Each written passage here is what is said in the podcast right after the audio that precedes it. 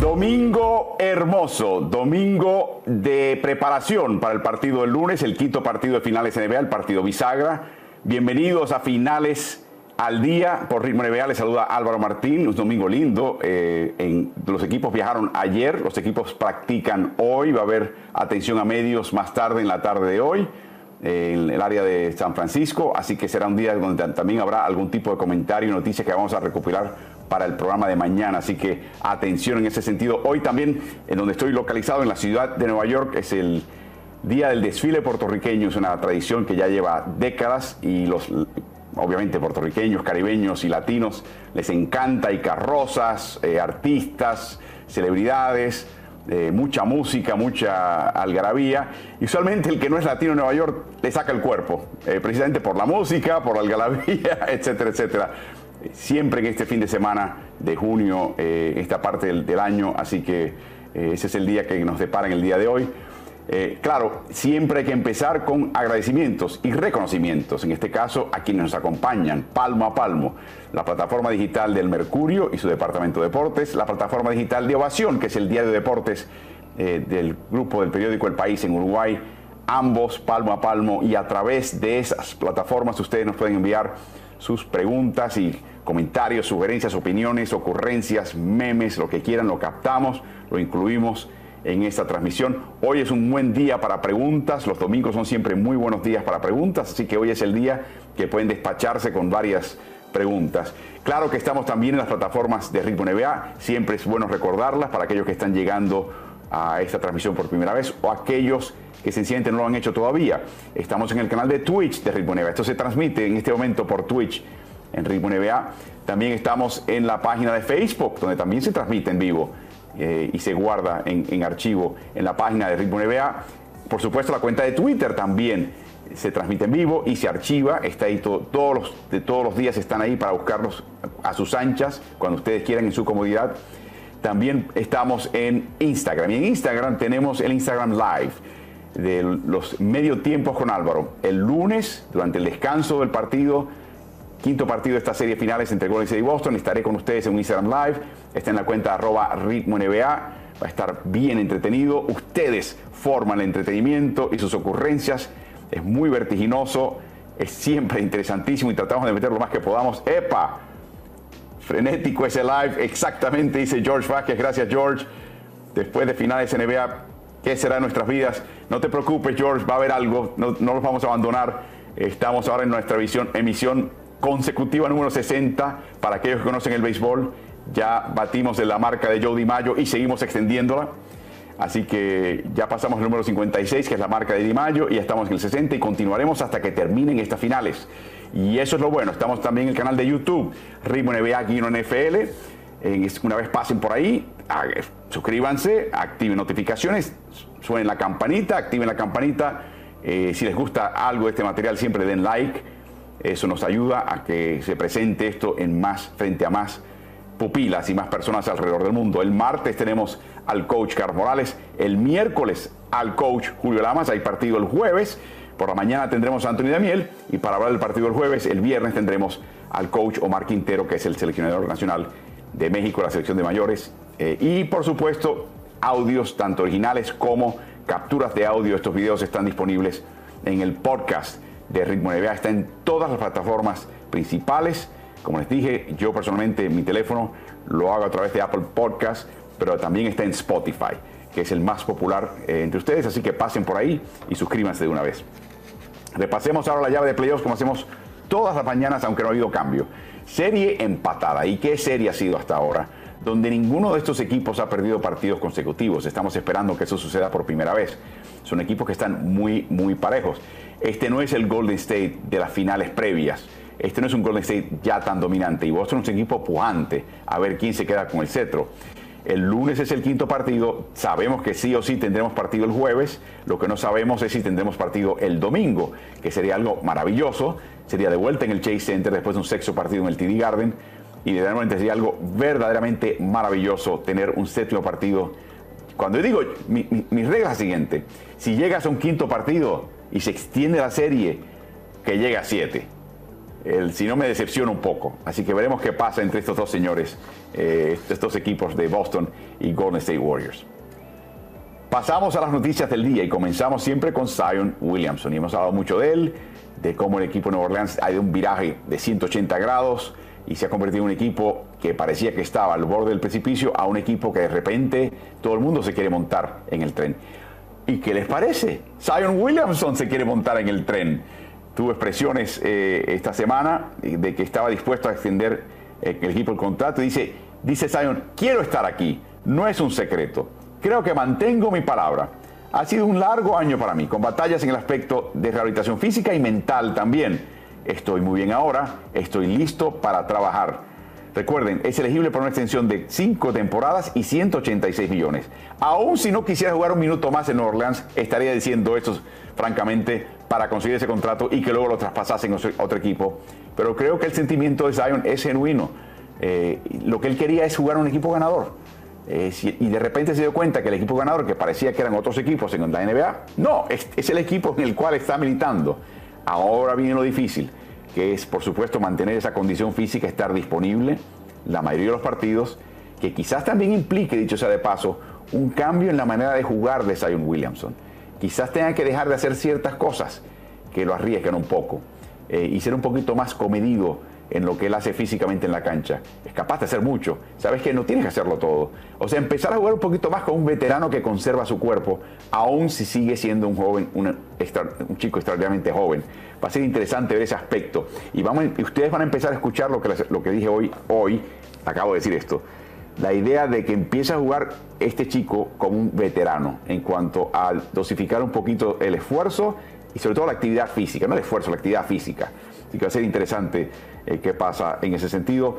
El equipo va a insistir en este nuevo contrato, tener todo tipo de cláusula de disponibilidad, eh, donde te pagan un 85% quizás de esta cantidad, lo demás lo ganas con bonificaciones si lo consigues. Ustedes se pregunten, ¿cómo encaja eso en el tope salarial? Bueno, siempre y cuando establezcas que se te paga una cantidad menor a la mayor y que te vas a ganar el resto con esas bonificaciones si las cumples, sencillamente lo que se se contabiliza es que el equipo va a estar eh, en donde está en el momento del pago, o sea, en el 85%, y luego cada vez que un bono se cumpla, el equipo va excediendo el tope salarial, y si excede y llega, el impuesto de lujo, también tendrá que pagarlos paulatinamente al aumentar la compensación del jugador. Lleva tres temporadas en la NBA, pero esencialmente ha jugado una en cuanto a los partidos que ha podido jugar en total 85 partidos. Eh, fue seleccionado primerísimo en el draft del 2019, eh, en la primera, en la incluye un desgarre en meniscos, eh, sus lesiones en la pretemporada eh, como novato que hizo perder los primeros 44 partidos. Jugó solamente 24 ese año, en la segunda temporada participó en 61 juegos. Así que vamos a ver, eso sí, cuando está en cancha es un portento. 26 puntos, 7 rebotes y 3 asistencias. Y ese último departamento para mí está eh, un poquito descontado porque hacia el final de la temporada la, cual, la última en la cual él jugó, le empezaron a dar el balón como armador del equipo y no lo hace mal. Eh, tiene esa, ese dote, tiene esa, esa vocación, la tiene también, así que va a ser bien interesante ver qué Zion Williamson regresa, cómo se integra al equipo, cómo los demás jugadores que jugaron sin él y tuvieron éxito también tienen que conceder un poquito de su juego para incorporarlo a él, cómo lo utilizan sus compañeros para sacarle a él y al equipo al máximo todo muy interesante. Creo que Willy Green tiene la persona idónea y perfecta para eso. Les mencionamos en el pasado que hay varios equipos interesados en Rudy Gobert y un equipo que mencionamos es el equipo de Chicago, cosa que hasta cierto punto sorprende. Ustedes dirán, pero si tienen a Nikola Vucevic, que no es un mal reboteador, completa muchas dobles escenas y además tiene un tiro externo oh, y además reparte el balón. O sea, una especie de, versión eh, no tan eh, completa de un Nikola Jokic. Pero ayer Joe Cowley del Chicago Sun Times, que es un diario principal de la ciudad de Chicago, dice que efectivamente Chicago está muy interesado en Rudy Gobert, que parece que está siendo puesto en vitrina por el equipo de Utah. Y así es la noticia en realidad importante acá, que ya está sonando en muchos rincones que Utah está presentando a Gobert a ver si hay interés y qué tipo de interés está. El Chicago, por supuesto, defensivamente sufrió en los playoffs, no pudo aguantar a nadie, frenar a nadie, no fue todo culpa de Vucevic pero la idea es que hace falta colocar un tapón eh, para que no sea una coladera de, puntos del equipo contrario. La pregunta es qué viene a cambio. Eh, y hay dos nombres que se barajan en el caso de, para poder incluir el, salario de estos chicos con el de Vucevic para equiparar esencialmente el contrato casi máximo de Rudy Gobert. Uno es Patrick Williams, el otro es Kobe White. Eh, claro, la Chicago le prefería deshacerse de Kobe White porque no es un gran armador, porque tampoco es un gran tirador, es un buen chico, pero hace falta que se defina como jugador y Chicago prefería enviarlo para cuadrar salarios y ya. Claro, Utah no está tan interesado en eso. Utah quiere defensas perimetrales, por eso le interesa el tema de Ojanunobi al equipo de Utah. Y en este caso querrían a Patrick Williams, que fue un novato eh, fichado temprano en el draft eh, y que también tendría que eh, entregarse a ellos. Un chico que está empezando a demostrar que tiene triple, que puede convertirse en un port clásico 3 y 4 desde la posición, perdón, 3 y D, o sea, que tiene triple y tiene defensiva desde la posición del 4, que es tremendo, es un lujo tremendo tener un jugador de ese tipo. Así que Chicago va a querer entregar a Kobe White y Utah va a, tener, que, va a exigir a Patrick Williams y ahí viene el tranque. Veremos cómo, eh, y si Chicago tiene éxito, cómo se soluciona esto, pero estoy seguro que Danny Ainge no va a aceptar mucho menos de lo que él quiere. ¿Por qué hacen todo esto? En parte para simplificar el ataque. Vucevic requiere tiros. El problema de Vucevic no es su defensiva tanto, lo es, pero no tanto. Hasta cierto punto, entre comillas, el problema de Vucevic es que le está quitando tiros a de Rosen y particularmente a Lavin, que quiere mayor protagonismo ofensivo en este equipo. Y yo creo que la salida de Vucevic en realidad matan dos pájaros un tiro. Mejoran la defensiva en el caso de Gobert y simplifican la ofensiva y pasa por menos manos el ataque. Y eso es lo que yo creo que está buscando este equipo para contentar a estos dos güeyes que están en la misma cueva, que son DeMar DeRozan y Zach Lavin. Así que vamos a ver qué pasa en ese sentido. Recuerden que tendrían que incorporar el salario de Rudy y tendrían que incorporar el salario de Zach Lavin, que es agente libre y que no va a pedir menos de 40 millones. Así que Chicago, que abra las arcas, porque lo que viene por ahí es un montón de dinero eh, que va a exigir estos señores. Williams tiene 20 años de edad y cree todo el mundo en la liga que está todavía por dar su mejor versión. Así que vamos a ver qué pasa. Pero de nuevo, la clave de todo este comentario es que queda bastante claro que Rudy Gobert está de salida de Utah. Puede que comience el año con el Jazz, pero están buscando la manera de sacarlo del equipo para mejorar el equipo y transformar el equipo. Va a ser bien interesante lo que pasa ahí. Volvieron a, salir los rumores de un traspaso que se habló y se intentó muchísimo el año pasado, pero no llegó a ningún lugar. Y es el traspaso de Russell Westbrook de vuelta a Houston por John Wall. Obviamente que Russell Westbrook no tiene que regresar a Houston, no la pasó muy bien, eh, la salida de, de Houston no fue exactamente lo que él quería eh, está en un equipo que no va a ningún lado en franca reconstrucción, quieren darle en la posición que él juega minutos y tiros a otros jóvenes y no a él, o sea que no sería resolver un problema particular. Houston estaría dispuesto a aceptar de vuelta a Westbrook en una situación donde prácticamente no jugaría si Los Ángeles por fin decide desprenderse de esa selección de primera vuelta del 2027. Y eso es lo que cuenta Mark Stein en su newsletter. Lo que hasta ahora Los Ángeles dice de nada, de ninguna manera esa no la soltamos. Es sabio de parte de Los Ángeles porque para el 2027 LeBron James está retirado. Eh, para el 2027 hay que reconstruir a Lakers y no vas a soltar una pieza importante de la reconstrucción del equipo en el horizonte en el cual te has puesto. La siguiente que tiene Los Ángeles después del 2027 es el 2029. O sea que este equipo no se puede dar el lujo de perder más selecciones de primera vuelta cuando precisamente va a estar perdiendo muchos partidos, va a estar alto en el en el, orden de selección en el draft y va a poder integrar jugadores de buen calibre, novatos, al equipo y reconstruir de nuevo como hicieron en una época con Lonzo Ball, con eh, Brandon Ingram, con Julius Randle, eh, toda esa camada jovencita, Jordan Clarkson fue parte de ese grupo. Eh, ese fue el grupo que estaba sacando el equipo de Los Ángeles para levantar el equipo los empeñaron para traer a otros jugadores de mayor veteranía, calibre y nombre, y ya saben, ahí termina un poquito este, este, este drama. Yo creo que el hecho de que se mencione para mí es que Los Ángeles está verdaderamente explorando todo. Está explorando quedarse con Westbrook y tratar de integrarlo al equipo. Está explorando deshacerse de Westbrook tan pronto puedan. Muy interesante lo que está pasando. Y todo esto alrededor del draft todo esto alrededor del draft. Esto, esta conversación no se tendría después del draft hasta la fecha límite de traspasos. Pero no, está eh, emergiendo ahora y por eso es importante destacarlo. Así que veremos qué pasa en todo esto eh, con los Lakers y qué intentan hacer ellos al terminar esta sección de noticias del día. Envíenos sus preguntas, por favor. ¿Cuán cerradas pueden ser estas finales de NBA de cierta manera? Bueno, está la serie empatada a dos por bando. Está la acumulación de puntos de ambos equipos diferenciados por un punto. 422 a 421. Saludos a Rodrigo en Iquique, Chile. Déjeme saber siempre lo que están haciendo. Alejandro Zacarías de Corrientes en la panadería. Uh, croissant, media luna con café y parlante listo para escucharos. Gracias, Alejandro. Y buen provecho, Brian. Muy buenos días. En espera del programa desde Cristo Rey en Santo Domingo, República Dominicana. Un abrazo para todos mis amigos, obviamente un aficionado al equipo de Los Ángeles de béisbol, me imagino que también de básquet. Desde Puerto Cabello, Venezuela, en ayuno total. ¿Sabes qué, Carlos? Somos dos. Somos dos. Así que vamos a ver qué pasa cuando termine el streaming, a ver si tú y yo podemos buscar algo para comer. Carlos desde República Dominicana, saludos también para ti, está viéndonos en YouTube, espero que estés suscrito. Desde Brasil, en Amazonas, Eddie Junior Díaz Herrera, empanadas venezolanas. Saludos, Eddie Junior, tremendo en Brasil. Equipo que le ganó a Canadá después de haber estado perdiendo ampliamente en el, en el U18 anoche en Tijuana, México. Empanadas, Yetranesi, Valencia, desde en México, madrugadora, muchas gracias.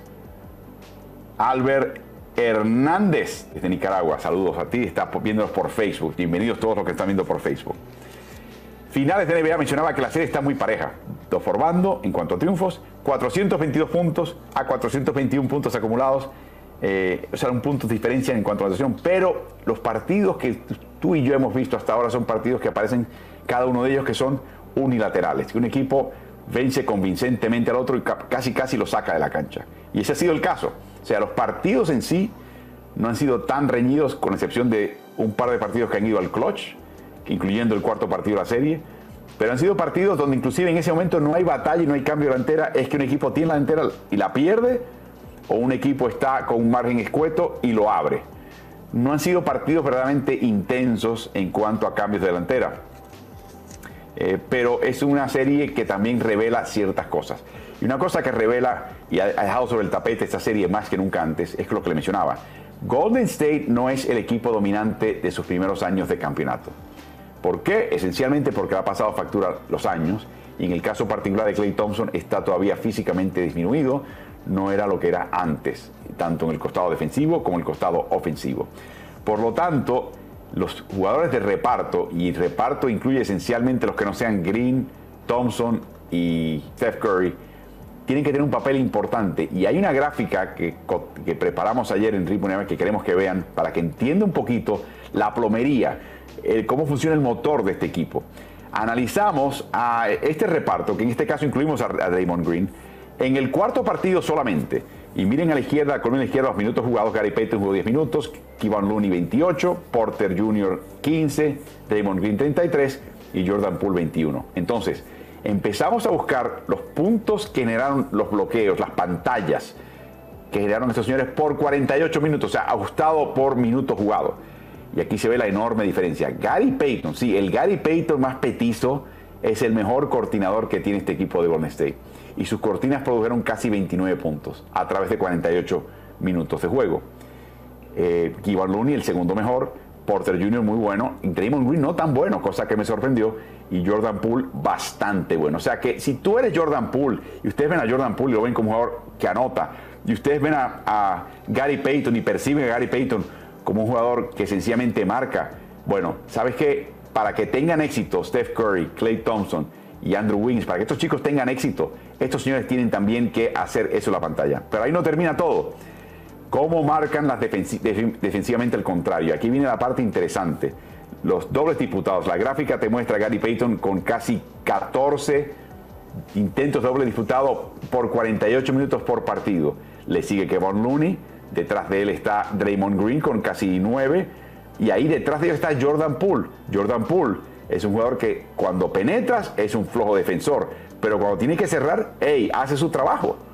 Y, el otro, el, que no, está tan bien en ese sentido con dobles es Otto Porter Jr.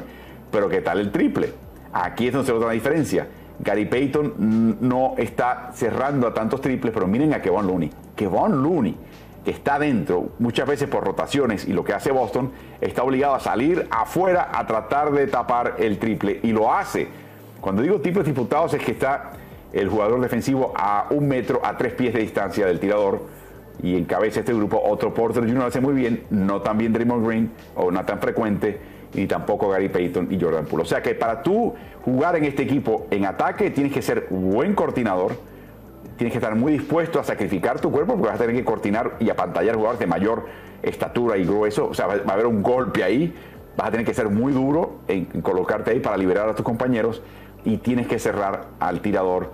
Aun si tú en la marca individual, cuando el jugador está penetrando ese aro, no necesariamente seas tan bueno como el caso de Poole y hasta cierto punto el caso de Otto Porter Jr. Así que es interesante ver cómo eso. Y luego viene el comentario de Steve Kerr acerca de cómo él valora estos jugadores que llamamos complementarios pero vitales al funcionamiento de Golden State Warriors. Escuchemos a Steve Kerr. Steve, from a rebounding perspective, the game flipped completely when you put Loon into the game uh, early in the first quarter. How important is he to what this team does on the glass? Yeah, Loon is, uh, is just crucial to everything we do. He's our best screener, uh, our best rebounder, uh, one of our smartest players. He's always in the right spot. You know, he made I thought the biggest bucket of the game when um, after um, Horford made the three from the corner, Draymond made the uh, the pass out of the pocket to Loon. He finished with that left hand. Um, so Loon has just grown uh, leaps and bounds. You know, um, this year he's been really good for us over the years, um, but this year, in particular, he's he's taken a leap um, to a point where you know he's uh, he's just you know irreplaceable for us. Uh, and he's uh, played in every game, and he's a, a, guy we count on. I didn't play him enough in Game Three. You know that was my mistake. Um, so it was important to get him out there, and he had a huge impact on the game. Poderosas palabras de Skirt. Primero, es irreemplazable, eh, imprescindible. Y luego admitir que cometió un error en no darle más minutos en el tercer partido. Tiene razón todo lo que dice. Eh, es un jugador inteligente, está siempre en la posición correcta para deshacer los planes del contrario, no comete errores defensivos baratos, eh, te hace sufrir, aun cuando tú penetras y tienes la ventaja penetrando o la ventaja en posición, no te va a dar una falta fácil para rescatarte, te la va a hacer bien difícil anotar. Eh, es lo único que tiene este equipo verdaderamente para defender el aro como tal. Cuando están de nuevo, se escapó el contrario y está cerca de anotar el aro, el único que estorba eh, es él en ese sentido. Por supuesto que Golden State Warriors está esperando lograr que llegue James Wiseman y se convierta en ese jugador y además anote. Looney está anotando un poco más. El problema de Looney es muy sencillo. Es que tiene un mal hábito eh, cerca del aro y es la necesidad de bajar el balón a la altura de su cintura. Cuando hacen un pase, tiene la tendencia a bajar el balón. ¿Qué haces? Le estás mostrando el balón al defensa más pequeño y te pone la mano y te lo corta. O te lo, eh, te lo estorba y es un mal hábito de no tomar el balón inmediatamente levantar los codos y brazos para retar a alguien, atrévete a meter la mano, atrévete a meterte en lo que estoy haciendo ahora porque voy, arriba y te voy a meter por el aro también. Eso es lo que le falta a Looney. Quizás, claro, un tirito de media distancia, larga distancia, claro que vendría bien, pero eh, quizás eso sea mucho pedir. Creo que en este momento de su carrera ser un poquito más eficiente y meter cuatro puntitos más por partido, hay una gran diferencia para este equipo de Golden State. Pero aparte de eso, es excelente y es parte de lo que habla. Fíjate, destaca la inteligencia y destaca el hecho de que no, no, se ha ausentado un partido, está disponible. La disponibilidad es la máxima habilidad. Boston ha logrado lo increíble. Boston ha jugado tan bien esta serie y yo creo que siempre sigue siendo el equipo subestimado por la falta de experiencia en finales de sus jugadores y por el hecho de que su rival está en una sexta final en ocho años, así que de cierta manera entró la percepción mediática, quizás también del aficionado de la NBA que no es seguidor de Warriors o de Celtics, los ven como el equipo desfavorecido, pero Boston es un tremendo equipo y logró algo que nadie antes había logrado.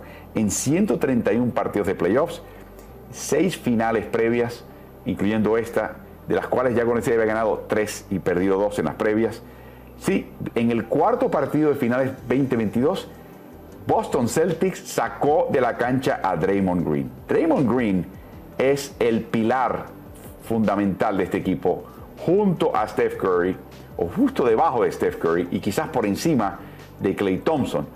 Pero lo que logró Boston es totalmente humillarlo. Lo están ignorando con un descaro cuando están en ataque en ofensiva Golden State, que ponen a Rob Williams a flotar y a veces tú tienes que ver las, las posiciones. Rob Williams a veces ni mira en dirección de Draymond Green. O sea, es descaro, es como que, ¿y tú quién eres en el costado ofensivo? Y le están sacando mucho partido. Las penetraciones son más difíciles, rebotear es un poquito más difícil normalmente para Golden State, que es un equipo un poquito más bajo en estatura. Eh, y, y en ese sentido le está costando Draymond Green a este equipo. De hecho, parte del problema que tiene Draymond Green es que lo que en un momento tuvo en, su carrera y que coincidió con el levante y el repunte de Golden para ser un equipo de campeón, es el triple, le está, lo está abandonando de una forma tremenda. Te cito con pan, con jamón, desde Chile. Eh, y, tenemos esta gráfica para mostrarles. Eh, y es la gráfica de los triples que ha intentado por partido Draymond Green, y esto es en temporada regular, y luego la eficacia en triples.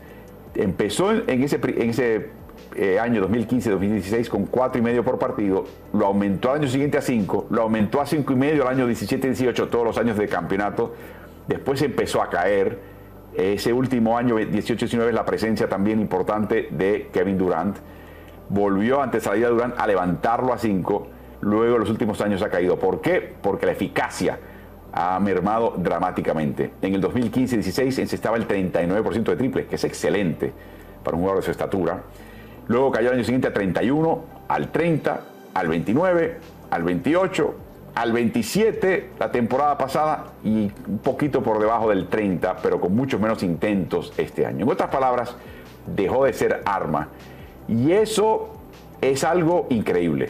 Normalmente un jugador de su veteranía puede aumentar o mantener ese, ese ritmo en el sentido en, en a intentos y a porcentaje de campo por pura práctica. Y porque no, le están dando el tiro, es un tiro de práctica. Le están dando el triple a Draymond Green. Y, no sé si es.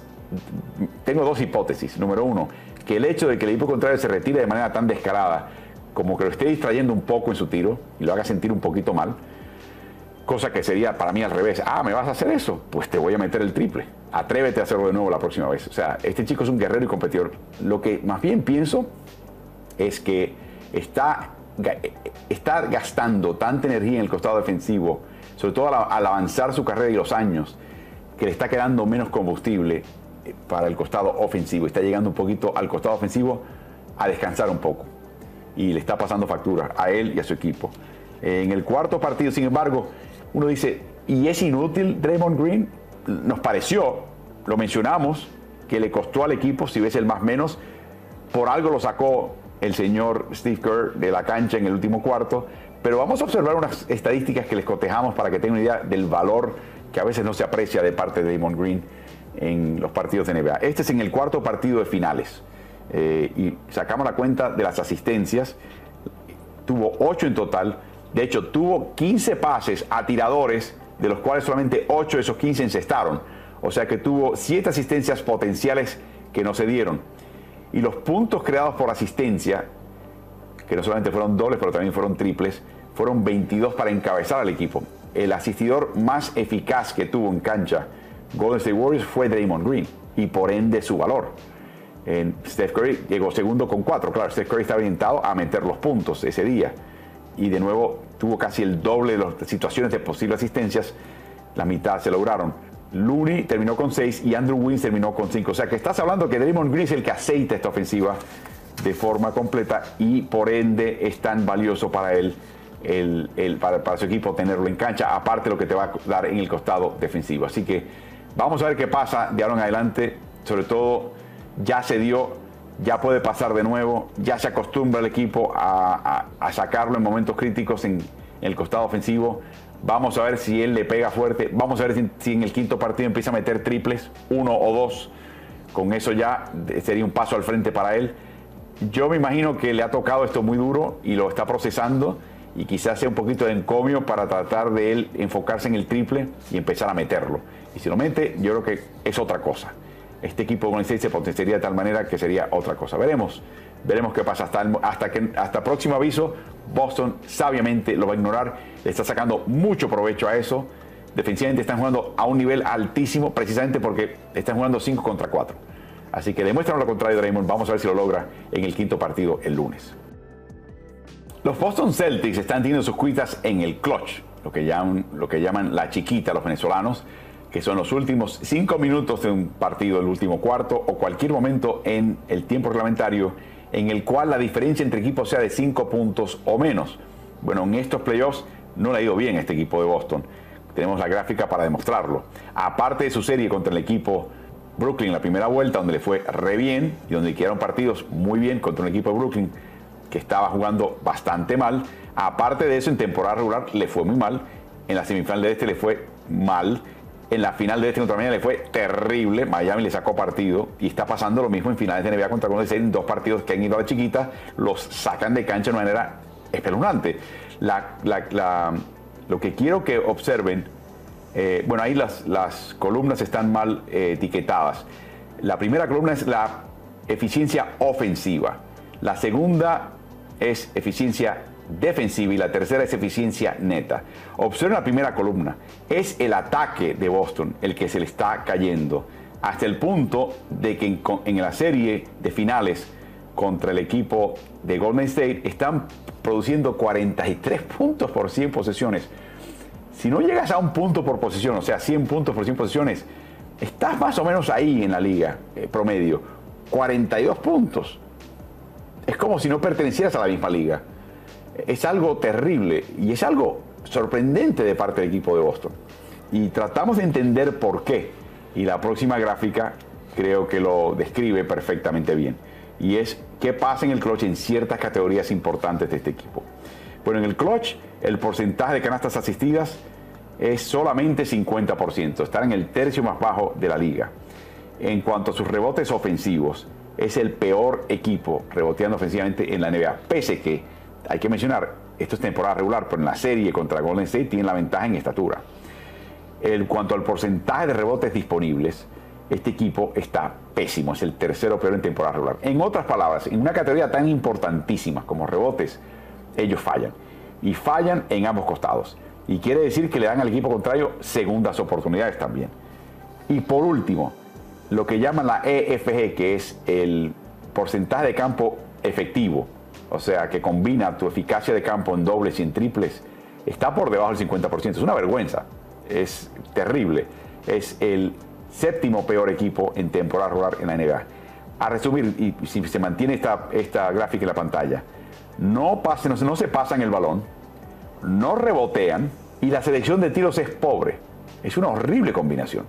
Ayer Daniel Cervane mencionaba y señalaba a Marcus Smart como el culpable y, hasta cierto punto es su responsabilidad varias de las categorías, sobre todo la selección de tiros y asistencias, resolverla, sin duda.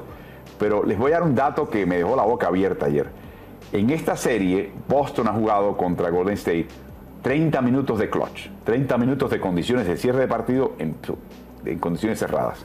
30 minutos. ¿Cuántos rebotes tiene de cualquier índole en esos 30 minutos Jason Tatum? Cero. Cero. Ni uno. Ni uno. Consígueme una frutita, como decía el coach Carlos Morales a sus jugadores cuando no tenían un solo rebote y era el pivot del equipo. Hazme el favor, consígueme una frutita, haz algo en ese costado. La otra parte interesante aquí es la cantidad, cuando hablo de selección de tiros, es que este equipo empieza a tirar triples. Están, eh, nadie quiere meterse al aro a definir. Eh, y si lo hacen, lo hacen contra cuatro. Eh, ahí está la mentalidad del giro ball. Entonces, tiene que cambiar y madurar muchísimo este equipo de Boston. Para mí, esta, este, esta categoría, este rubro, este segmento del juego, este aspecto del juego, es lo que hace que, que Boston sea un equipo de gran potencial. Que si tuviera esto dominado sería un equipo prácticamente de proyección dinástica. Así de importante es esto.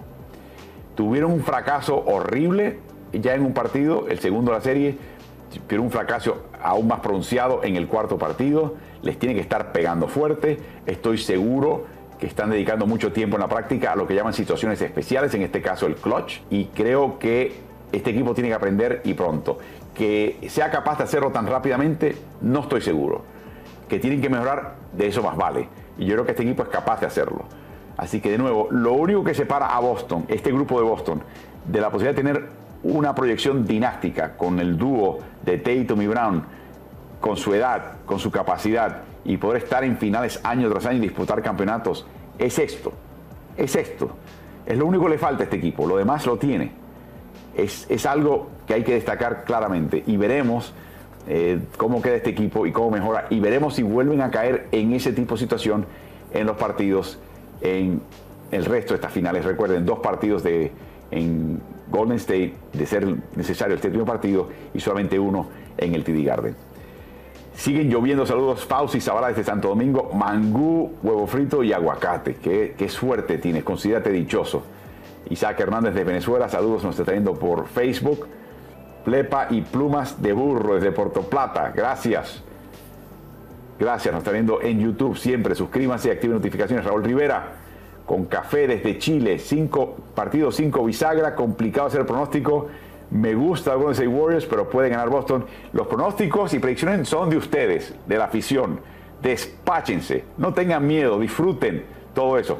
Yo no pondría mucho dinero por el medio porque te puedes equivocar y te puede costar. Pero eso sí, pronosticar, eh, visualizar, proyectar, despáchense. Yo personalmente no me atrevo porque no sé qué va a pasar.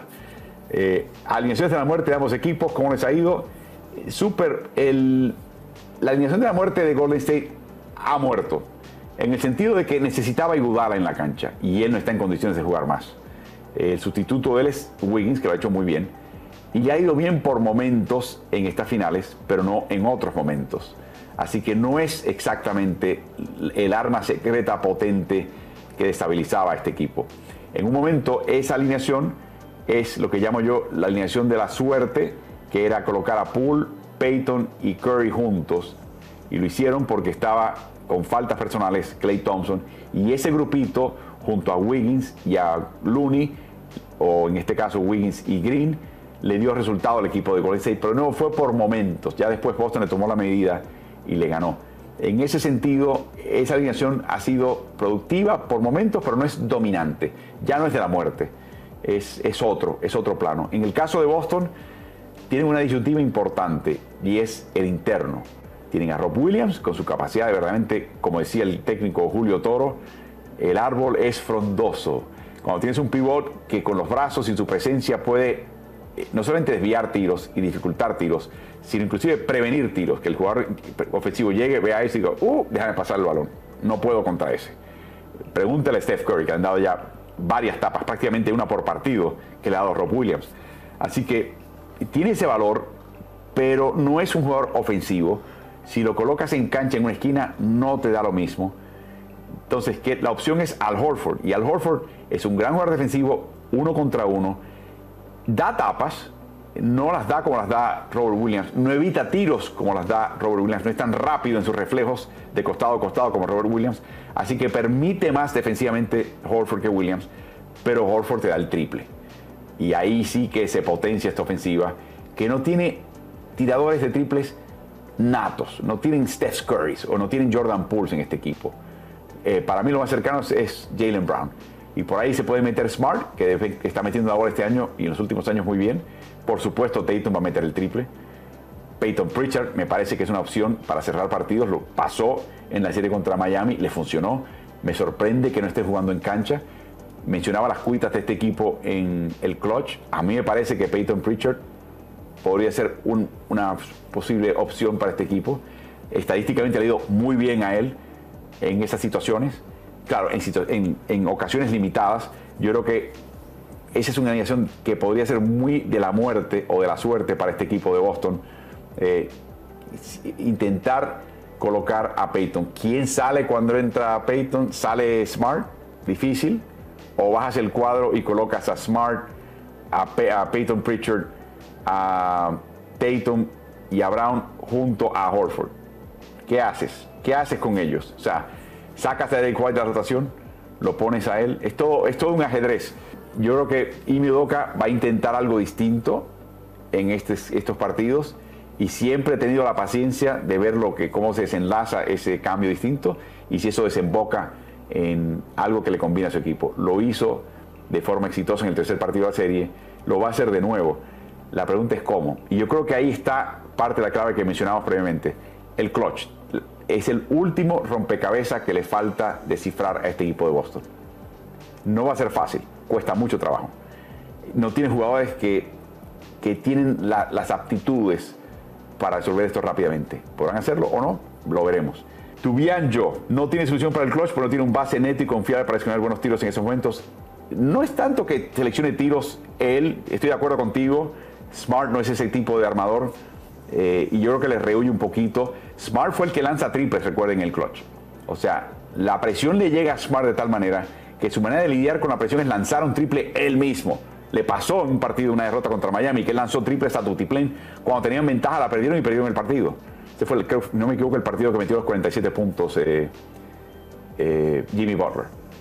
O sea, eh, cálmate, pasa el balón, haz algo distinto, penetra, crea situaciones o dásela a Jason Tatum. Esa es la otra opción que tiene Boston. No es la mejor, pero hay una alternativa que es que Smart se convierte en escolta y el armador del equipo sea o Brown o Tatum que es como ellos arrancan muchas acciones ofensivas en el resto del partido. Y le va de maravilla. O sea, aquí hay algo que tiene que buscar una solución, tanto Udoca como el equipo. Debe estar por ahí con este grupo. No va a ser la mejor solución del mundo. No va a ser el mejor equipo de clutch en el clutch, pero tiene que ser mejor de lo que es. Porque le está costando partidos y le puede costar las finales de NBA. Así que vamos a ver qué pasa. Saludos desde Lima y para Lima. Mundo Travel Morelia. Cándido Brito, saludos para ti hermano, te debo una llamada, así que ya espérala en la tarde de hoy. Está en República Dominicana y no se pierde una de estas emisiones, así que saludos para él. Pregunta de Sebastián Pérez Catalán. ¿No crees que a pesar de la falta de tiro externo de Damon Green, Boston debería presionar un poco más de cerca para evitar que maneje la ofensiva de Warriors con la visión de juego excelsa? Ah, buena pregunta. Saludos de Buenos Aires, café con leche tostada. Saludos a tus padres también. Ah, y sangre vallense. Este es hombre de básquet. Sebastián y su familia, eh, seres de básquet. Mis saludos y respetos especiales para ustedes. creo que tienes razón en ese sentido. Eh, y yo creo que tiene mucho que ver con el momento de la posesión. Al principio de la posesión, no vas a pensar por una noche de verano que Draymond Green va a lanzar un triple, ¿no? Pero sí vas a pensar que va a armar la ofensiva Así que quizás en el momento inicial, cuando ya Golden State está, está empezando a colocarse en la media cancha ofensiva, es que vale la pena salir de más al paso. Cuando avanza la posesión y te das cuenta que puede pasar el balón por las manos de Raymond para que él sea el tirador, ahí sí que te retiras, le colocas la forma roja, saca los paparazzis y le dices, es día, querido, lanza porque nos conviene. Yo creo que están jugando con los tiempos también los de Boston. Y lo están haciendo muy bien.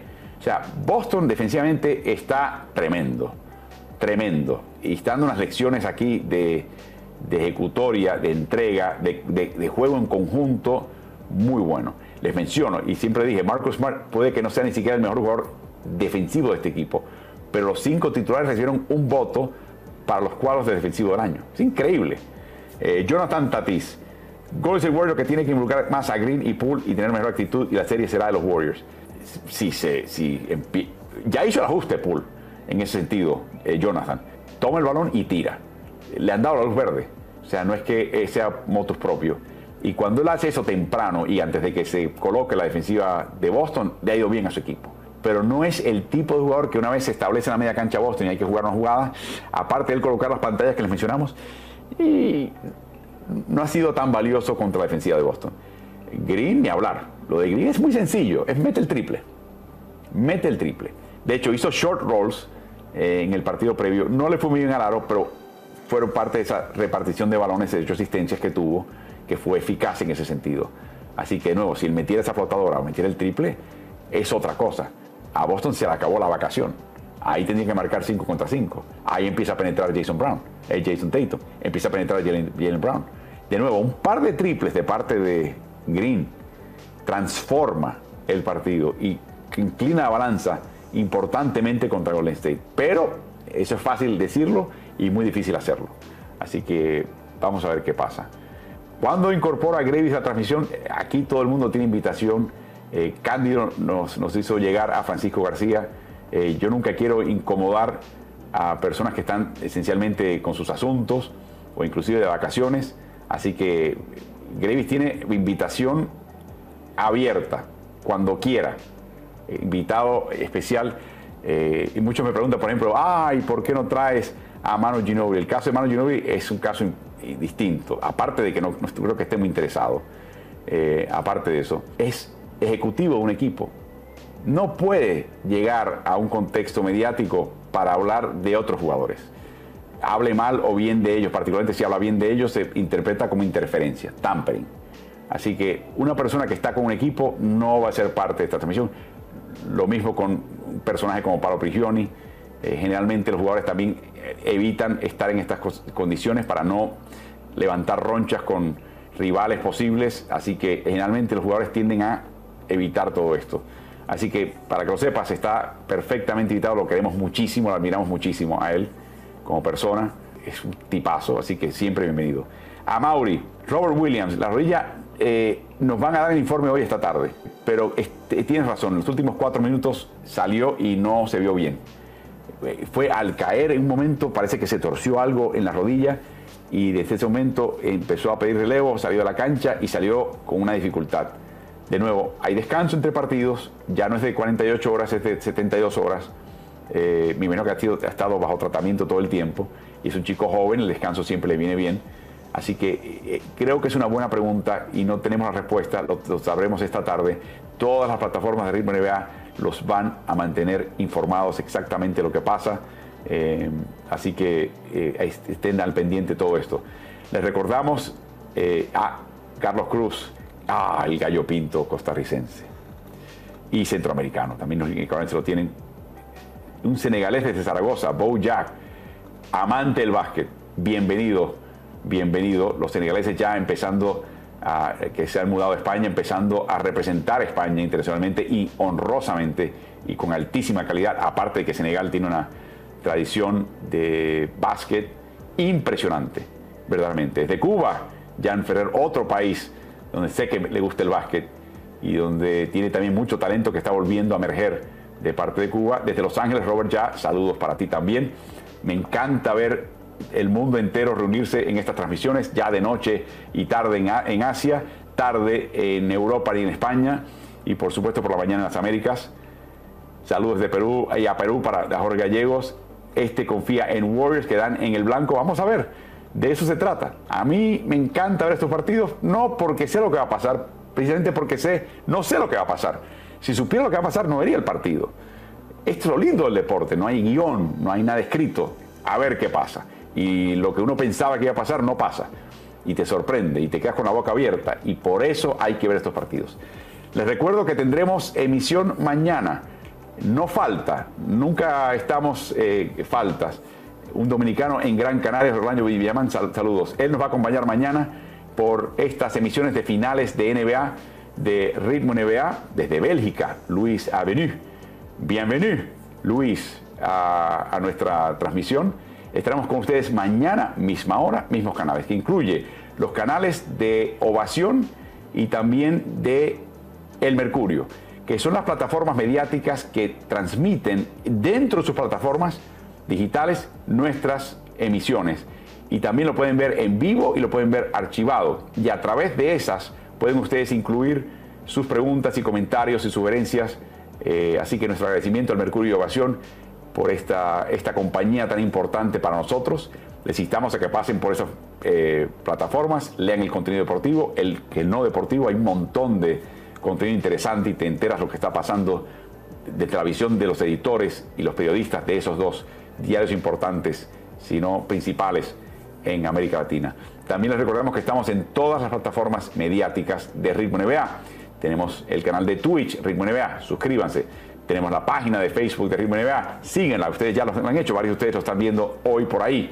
Pues corran la voz, díganle a los amigos, sigue esa página, está interesante lo que hacen a diario a través de las finales. Estamos en el canal de Twitter, la, cuenta de Twitter de Ritmo NBA, siguen esa cuenta. Estamos en Instagram, en Instagram pueden seguir los medios tiempo con Álvaro, el lunes, cada día de partido de finales, lunes y jueves, y quizás el domingo que viene Estaremos con ustedes durante el intermedio, el medio tiempo, en la cuenta de Ritmo NBA. Pasen por ahí, arroba Ritmo NBA, y empiecen a lanzar comentarios, preguntas, observaciones. La pasamos re bien, 10, 15 minutos, y luego cerramos para cuando comience el tercer cuarto para que no se pierdan nada del partido. También pueden en Instagram seguir mi cuenta personal de arroba Álvaro Martín Oficial, y de esa manera nos empatamos todos. Y por supuesto estamos en el canal de YouTube, que es Ritmo NBA-NFL eh, pasen por ese canal, suscríbanse, activen notificaciones, peguen en la campanita. Eh, y si les gusta todo esto, siempre dan like, eso ayuda a estas plataformas a entender lo que gusta y a repartirlo.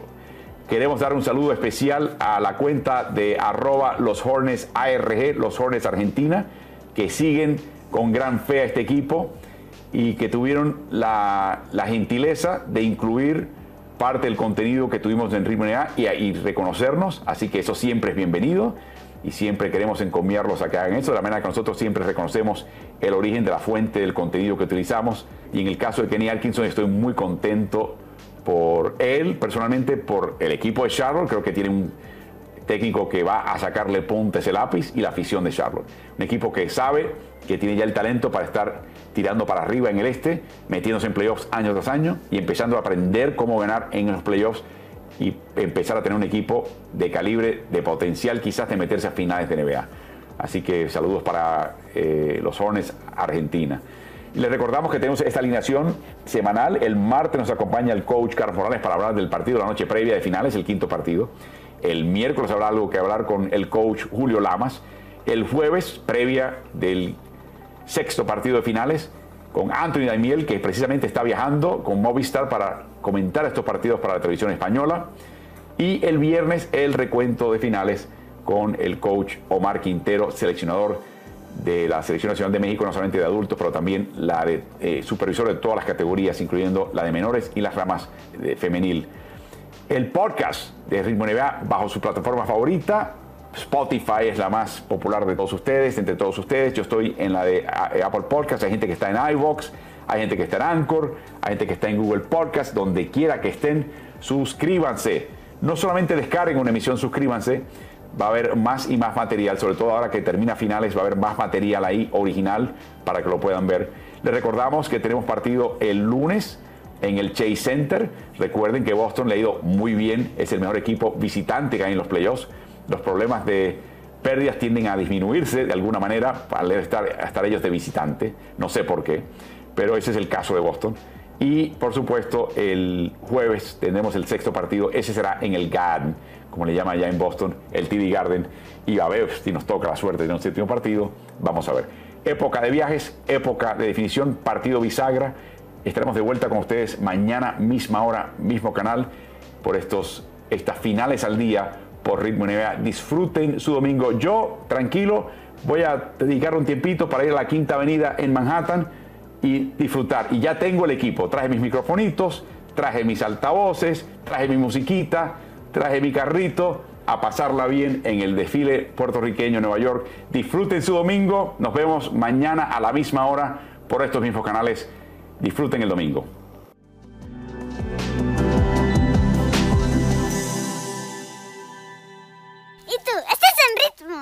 Bye.